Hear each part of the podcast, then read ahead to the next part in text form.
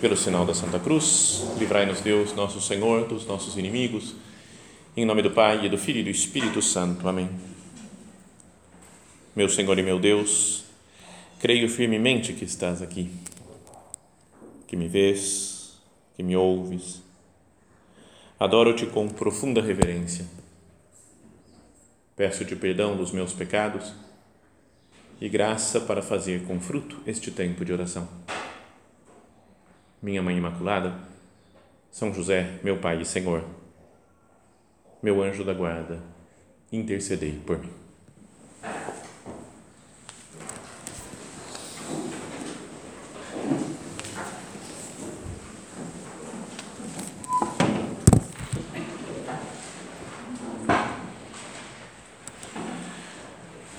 Nós estamos no tempo do advento e, e, é importante né, que nós nos preparemos, né, que usemos esse tempo de advento para nos preparar para a grande festa do Natal, né, da chegada de Cristo, nosso Senhor, do nascimento de Jesus em Belém.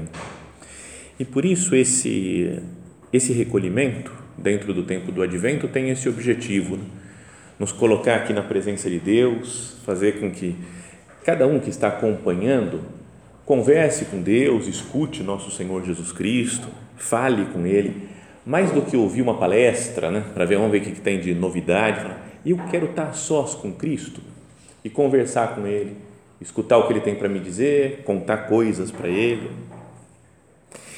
E para começar o nosso recolhimento, queria que nessa primeira meditação, na primeira meditação, nós meditássemos em um hino litúrgico que se canta, né, que se reza, especialmente nesse tempo do Advento, que se chama Rorate Celi.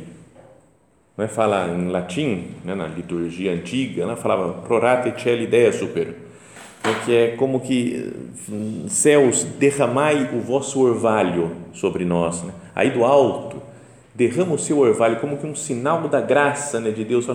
Derrama a sua graça sobre nós, pedindo aos céus uma graça especial para nos prepararmos para esse tempo de Natal. É uma oração, essa daqui, que era é, rezada e muitas vezes cantada é, com um canto gregoriano super bonito. Pode procurar depois na internet, coloca lá Rorate, R-O-R-A-T-E, Celi, C-O-E-L-I. Procure isso aí, é muito bonito. Tá? Tem alguns, algumas pessoas falam é o, o, hino gregoriano, o canto gregoriano mais bonito que tem, mas aí autores disputam, né? Pode, pode, você pode gostar mais de um ou de outro, mas esse é muito bonito. E tem também algumas versões polifônicas, né? Do Palestrina, famoso lá do, do século XVI, né? E gente, outras, outros compositores que fizeram músicas muito bonitas para esse texto. Então acho que até ouvir isso daí pode ajudar para o nosso Natal, né? preparando a alma serenando a alma no meio das correrias da vida, do dia a dia. E essa frase, ela, ela é tirada de uma passagem do livro do profeta Isaías, capítulo 45, versículo 8. Isaías 45, 8 fala isso daí. Então é o refrão, tem o refrão da música e depois algumas estrofes que estão baseadas como que na, nos nos clamores do povo do Antigo Testamento, pedindo a chegada do Messias, como que falando, Senhor, nós estamos sofrendo, né? tá, fomos destruídos, somos perseguidos, manda o Salvador, manda o Messias esperado. Né? Por isso fala de fazer chover do céu a sua graça.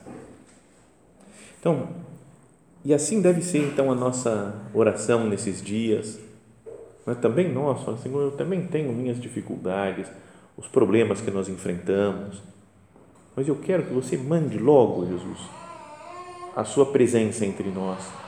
Vem, nasce no meio de nós outra vez, para que nós sejamos salvos. Então, vamos meditar nesse, nesse texto. Né? Então, o, a frase de Isaías 45, 8 diz assim, né? Derramai, ó céus, o vosso orvalho do alto, e as nuvens chovam o justo. Na tradução atual, está né, tá falando que as nuvens chovam a justiça, que venha a justiça, que chova a santidade entre as pessoas. Mas na tradução antiga, naquela vulgata, né, feita por São Jerônimo, lá no, no comecinho do cristianismo, falava que chova o justo, né, como que o próprio Cristo venha. É um sinônimo né, do justo Cristo, ele é o que vai trazer a paz, a justiça, a santidade né, para cada um de nós. E aí começa né, a primeira estrofe, diz: Não vos ireis, Senhor, nem vos lembreis da iniquidade. Então, a gente não, sente isso daqui, que cada um de nós deveria rezar assim para o Senhor. Meu Deus, não se ire comigo, né? Não vai se lembrar da minha iniquidade, dos meus pecados. Eis que a cidade do santuário ficou deserta Sião tornou-se deserta, Jerusalém está desolada. Imagina o povo de Israel quando eles que confiavam plenamente em Deus olham para o templo de Jerusalém né, que Salomão construiu. Aí eles viam a grandeza e a maravilha e a certeza da presença de Deus lá naquele templo, quando de repente é invadido né, pelas tropas lá do Nabucodonosor, invadida a cidade de Jerusalém e destruído o templo, né, sediada Jerusalém. Faleis que a cidade do santuário ficou deserta, Sião tornou-se deserta, Jerusalém está desolada, a casa da vossa santificação e da vossa glória, onde os nossos pais nos louvavam. Então não é duro, de triste, de tristeza, assim, né? De, olha, eu eu também confio em Deus, confio na Sua palavra, confio na igreja, e às vezes parece que está tudo desolado, né? tudo destruído. Nós vamos pensar nos problemas que nós enfrentamos né? na nossa vida pessoal, os problemas da nossa família, os problemas na igreja. Fala a, a, a, a estrofe seguinte diz: pecamos e nos tornamos como imundos e caímos todos como folhas. E as, nas nossas iniquidades, como um vento, nos dispersaram. Escondeste de nós o vosso rosto e nos esmagastes pela mão das nossas iniquidades.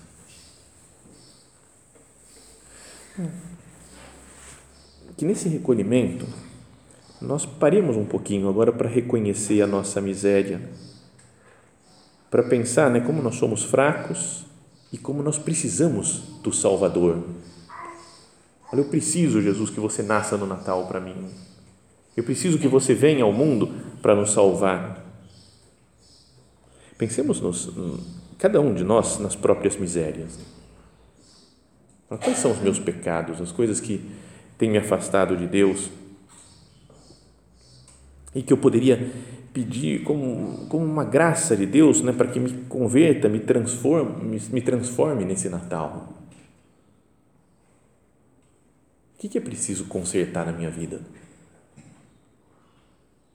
É importante isso daqui, né? Re, reconhecer os próprios pecados. Falar, Jesus, eu quero que você mude esse meu defeito agora. Vindo que você me salve. Assim como o povo, vendo a cidade de Jerusalém destruída, clamava a Deus para que viessem em ajuda do, do seu povo, assim nós pedimos também ao Senhor. Já contei alguma vez que quando morava lá em Roma, um pouquinho antes da minha ordenação, tinha me ordenado de diácono já, né? E estava esperando a ordenação sacerdotal.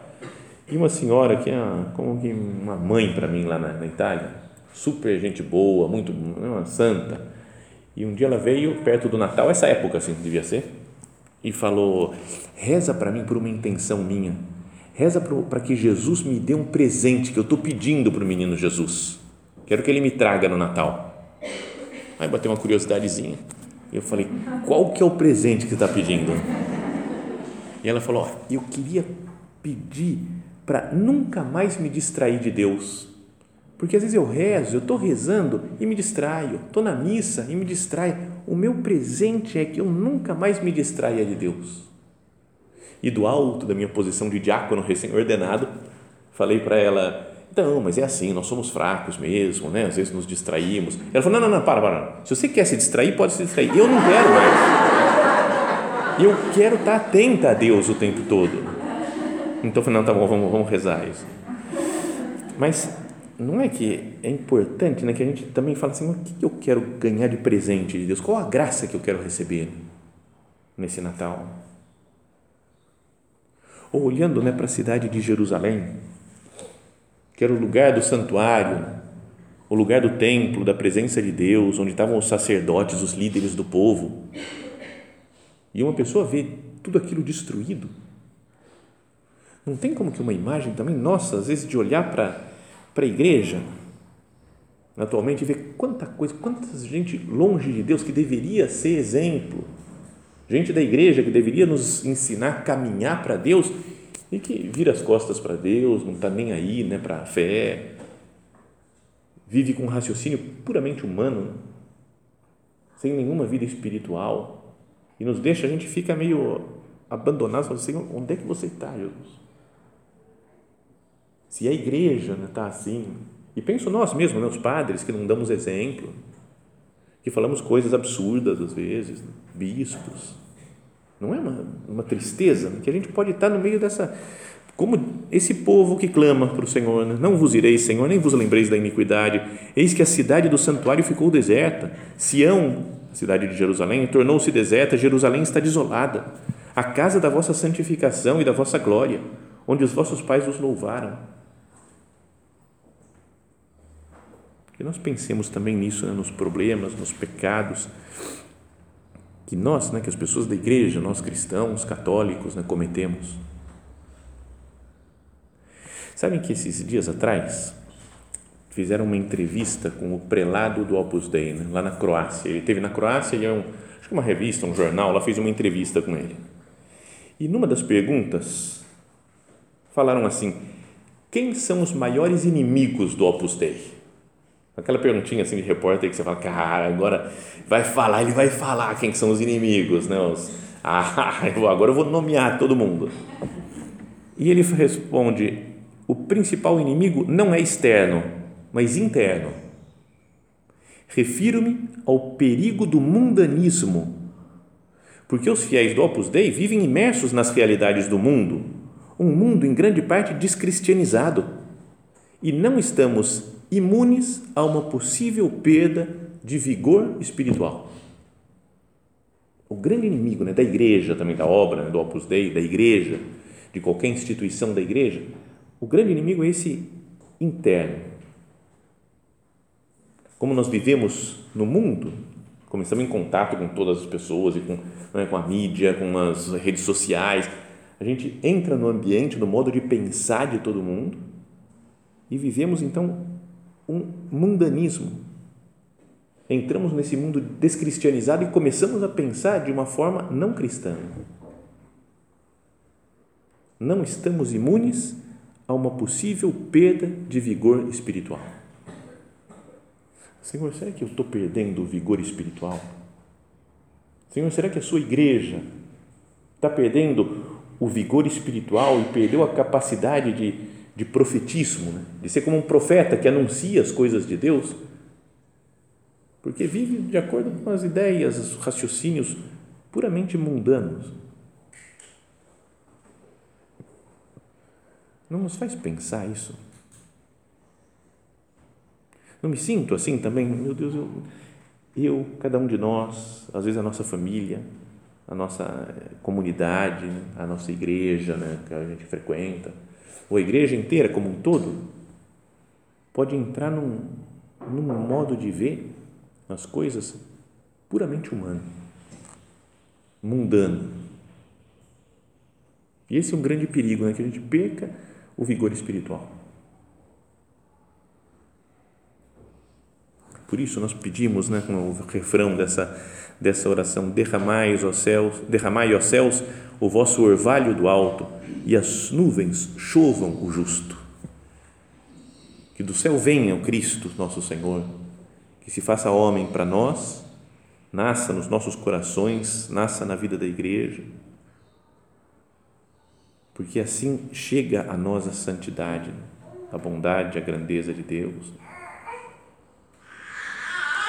Então, vamos meditar aqui né, nesse recolhimento em quais são as nossas misérias pessoais, nossos pecados habituais, os que a gente costuma cometer com mais frequência. Sabe, esses que parece que a gente nem tem muita esperança de melhorar. Né? Ah, sempre fui assim, sempre você assim, não tem jeito. Será que Deus não pode vir e, e me purificar e me transformar? Esses defeitos que parece que me faltam forças né, para superar, eu não, tenho, não sei mais o que fazer, já tentei de tudo. Mas Deus, nosso Senhor, Ele é capaz de, Ele tem força. Por isso tínhamos que clamar a Deus: derramai aos céus o vosso orvalho do alto, e as nuvens chovam o justo. Depois tem uma terceira estrofe ainda dessa, desse hino que é um pedido. Primeiro, as duas primeiras falam da situação, né? Como é que está? Nós estamos detonados, né? Jerusalém está deserta, tudo está tudo acabado, a gente não tem forças, estamos no pecado, nós, a igreja, o mundo, longe de Deus. Essa é a situação. Daí vem o pedido: olhai, ó Senhor, para a aflição do vosso povo. Olha para nós.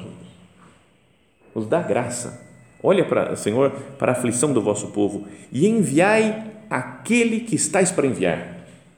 Então, chega logo Natal. Manda logo esse daí que você está para enviar, meu Deus, o seu filho, o Salvador, o Redentor. Envia logo para nós, porque a gente precisa urgentemente de Cristo. Enviai o Cordeiro dominador da terra, da pedra do deserto ao monte da filha de Sião para que Ele retire o jugo do nosso cativeiro. Nós estamos cativos, escravos, escravos do pecado, escravos de, uma, de um raciocínio puramente humano, escravos porque vamos perdendo a liberdade né, de movimentos, de pensamento. Não é difícil a gente poder expressar livremente né, o que a gente pensa, o que a gente acredita Senhor, livra-nos, retira o jugo do nosso cativeiro, vindo a nós, nos salvando. Eu tenho pedido isso, esse trecho, essa estrofe aqui, que é de petição. Quanto que eu peço para Deus? Para me transformar, para renovar a minha vida, para renovar o mundo, para renovar a igreja? Quanto que eu peço? Derramai aos céus o vosso orvalho do alto, e as nuvens chovam o justo.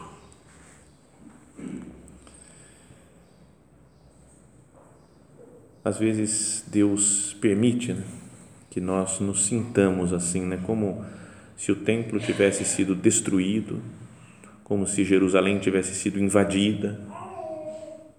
Deus permite, né, porque assim nós vemos os nossos pecados com mais clareza e vemos também a grandeza e a bondade do Senhor. A gente aprende né, que, como a gente é tão fraco, a gente tem que contar com Deus. Só com a sua bondade, com o seu poder é que as coisas vão para frente. Então eu não confio mais nas minhas forças, só mais na graça de Deus, em que tem que vir do céu essa chuva, né, esse orvalho que vai cair de santidade, que as nuvens chovam justo, que chovam a santidade. E então vem na última estrofe dessa, desse hino, um momento de esperança, porque o advento é tempo de esperança, né? não é um tempo de, de ficar só né, se penitenciando, não tem jeito, a coisa não vai para frente, a gente é pecador mesmo. Tem esse aspecto, mas ele fala: está chegando o Salvador. Então é preciso viver de esperança porque Cristo está vindo. A gente pede né, naquela estrofe anterior: né, Olhai, Senhor, para a aflição do vosso povo, enviai o cordeiro, retire o jugo né, do nosso cativeiro. E na última estrofe, Deus é como se fosse a resposta de nosso Senhor. Consola-te, consola-te, meu povo, em breve há de vir a tua salvação. Deus fala, tá, em breve, está chegando. Agora, de hoje faltam duas semanas, né? Faltam, hoje é dia 11, 14 dias né, para o Natal. Então, é, é Deus nos falando isso daí, né? Em breve há de vir a tua salvação. Por que te consomes na tristeza? Por que você fica triste? Está chegando, confia, vive de esperança. E aí fala Deus, nosso Senhor: Eu te salvarei, não tenhas medo, porque eu sou o Senhor teu Deus, o Santo de Israel, o teu redentor. Então, por isso né, que falava que esse hino é muito bonito, porque ele clama aos céus né, que venha a salvação. Primeiro, mostra a situação que nós estamos de pecado, de miséria, de sofrimento, de perseguição interna e externa. Depois, vem o pedido, Senhor, manda a sua salvação. E a resposta final de Deus, né? consola-te, meu povo. Em breve ele virá a tua salvação. Por que te consomes na tristeza? Eu te salvarei, não tenhas medo. Então, esses nossos pecados, essas nossas misérias, os problemas na igreja, né, que a gente pode ver e sentir, não tenhas medo, eu te salvarei por que, que Deus fala para não ter medo e por que, que Ele vai salvar? Ele fala, porque eu sou o Senhor. Ele que é o, o, o Senhor né, de, de todo o universo, que comanda sobre todas as coisas. Eu sou o Senhor, o teu Deus, o Santo de Israel, o teu Redentor. Então, essa é a, a ideia dessa nossa primeira meditação, do nosso recolhimento um clamor a Deus, que seja assim a nossa, nossa vida, e esse, especialmente esse tempo de advento, um clamor a Deus por perceber né, a nossa miséria, por sentir esse sofrimento né, da, da, da invasão de Jerusalém, da invasão do templo, dos nossos pecados pessoais, das infidelidades na igreja, ao constatar um mundo descristianizado, um mundo longe de Deus. Então, que nós olhemos para o advento como uma necessidade que eu tenho. Eu preciso de me preparar assim para receber Jesus, eu preciso que venha o Salvador. Senão a coisa não vai para frente. Imagina um, um lavrador, um agricultor que está num período de seca e ele não consegue fazer mais nada, ele não consegue trazer água mais, não tem água suficiente para regar as plantas dele, vai perder toda a plantação. O que ele precisa, ele fala, eu tenho que chover, tem que mudar o tempo e tem que chover. E quando chove e torna verde de novo toda a plantação, ele fica feliz e fala, agora sim, mas não foi nada que ele fez, foi uma mudanças climáticas, não sei o que vieram, choveram no lugar dele, no, no, no campo dele então, assim a gente deve se sentir também, Senhor, está tudo seco na minha alma, na vida, no mundo, na igreja. Manda o orvalho né, do, do céu, que chova o justo sobre nós. Eu preciso que Jesus venha. Como o lavrador precisa que chova na terra dele. Ele tem necessidade para se manter vivo. Eu, para me manter vivo espiritualmente, preciso que Jesus venha. E alguns textos né, da liturgia também falam que Jesus é aquele que vem. Jesus é aquele que vem. Então o advento é, é especial, né? Deus não está distante, não está lá no céu só, mas vem a nós. Então, todos os dias da nossa vida deveriam ser advento. Porque Deus vem. Deus vem na nossa alma em graça. Cada vez que nós recebemos Jesus na comunhão, Ele vem a nós. Né? Cada vez que nós lemos a Sua palavra, a Sua palavra vem a nós. Todos os dias da nossa vida. E virá depois no final dos tempos. E é importante que a gente se sinta como a caminho dessa chegada do Senhor. Não estou esperando o Jesus que vem. Ele é aquele que vem. Até a última frase da Bíblia, né, na Sagrada Escritura, é aquele vem Senhor Jesus, né? Mananatá Vem, Senhor, o que a gente precisa é que Jesus venha, que chova esse orvalho do céu para nos transformar, para nos santificar. Peçamos ao Senhor, então, que nesse dia de hoje Ele venha a nós, venha a nossa alma, que venha agora, porque essa vai ser então a razão da nossa esperança não vou ter esperança porque está tudo certo, né? tudo tranquilo, não tem nenhum problema, tá, beleza, maravilha. eu vou ter esperança porque Jesus vem.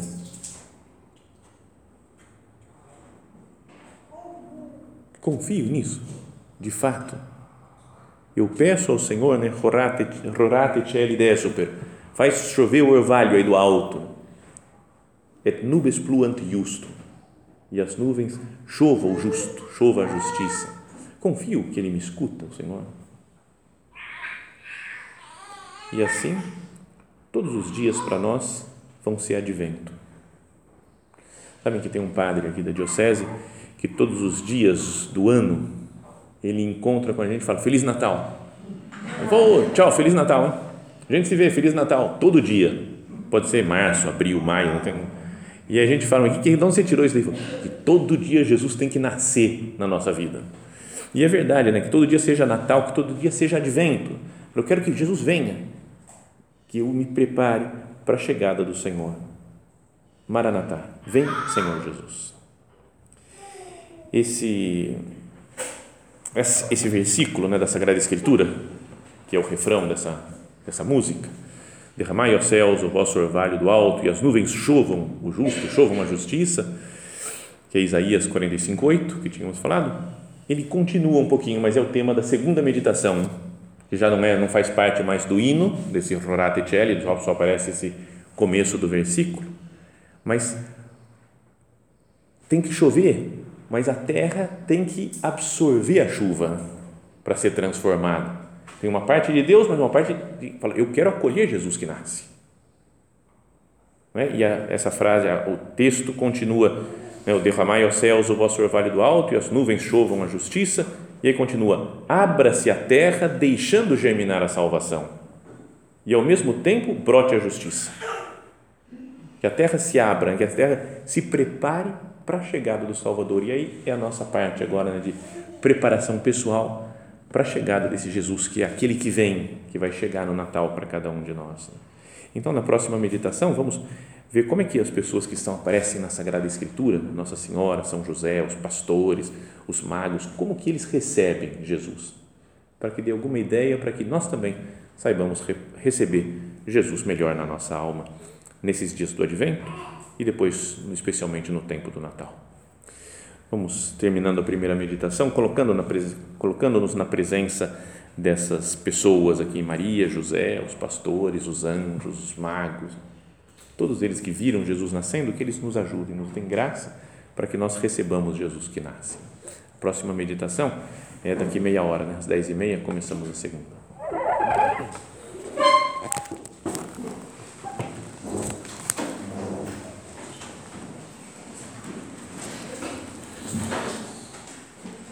Dou-te graças, meu Deus, pelos bons propósitos, afetos e inspirações que me comunicaste nesta meditação. Peço-te ajuda para os pôr em prática. Minha Mãe Imaculada, São José, meu Pai e Senhor, meu anjo da guarda, intercedei por mim.